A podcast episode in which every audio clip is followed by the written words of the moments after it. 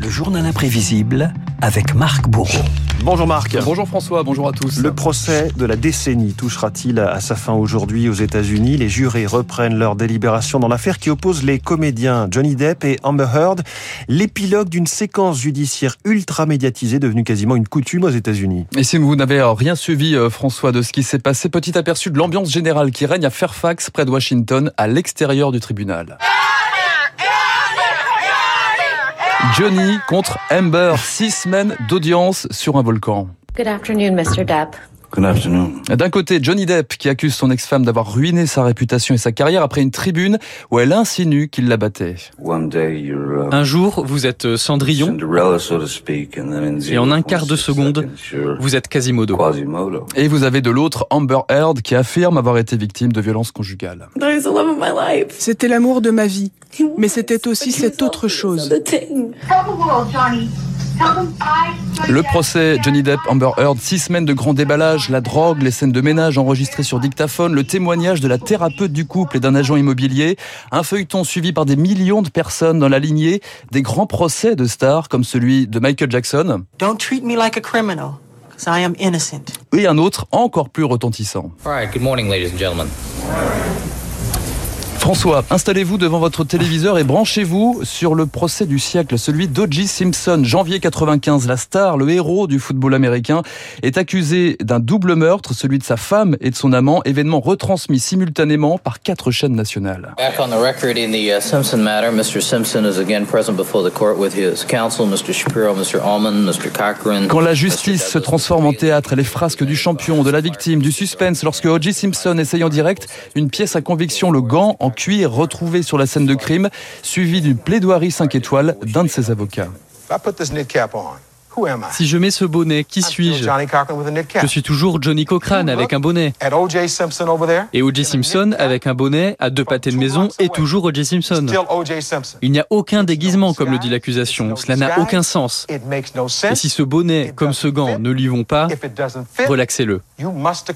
We, the jury, in the above entitled action, find the defendant Orenthal James Simpson not guilty of the crime of murder. 3 octobre 95, 10 heures du matin à Los Angeles, O.J. Simpson, not guilty. Il est relaxé, à l'image le sourire de l'accusé et les larmes des proches des victimes devant 100 millions de téléspectateurs.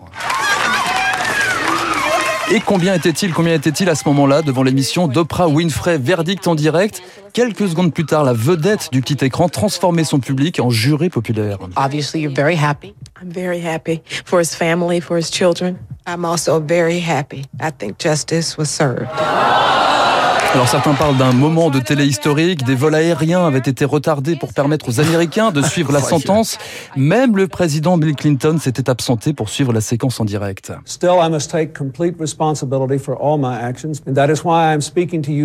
Bill Clinton, rattrapé lui aussi par les grands déballages dans l'affaire Levinsky, procès en 97, démenti, puis repenti du président américain depuis la Maison Blanche. J'ai eu une relation qui n'était pas appropriée avec Monica Lewinsky.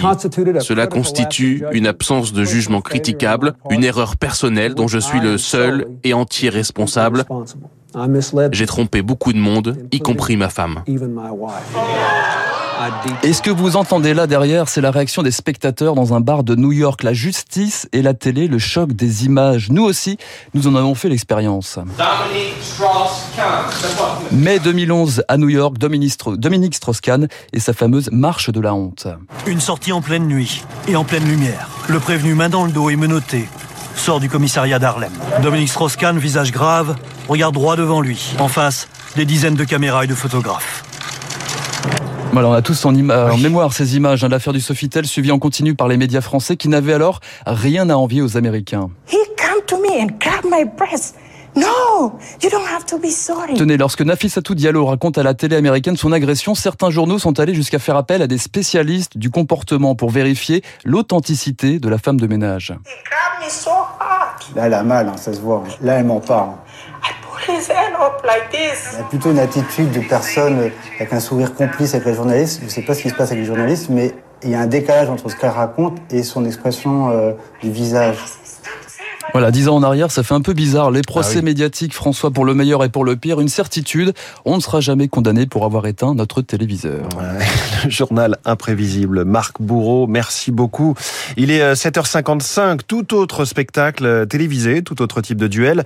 Le tennis à Roland Garros, et je ne parle pas de Djokovic-Nadal, mais de la bataille entre Amazon et France Télévisions pour diffuser le match de l'année. C'est ce soir, et c'est dès ce matin, le décryptage de David Barou, tout de suite. Écoutez Radio Classique. Avec la gestion Carmignac, donnez un temps d'avance à votre épargne.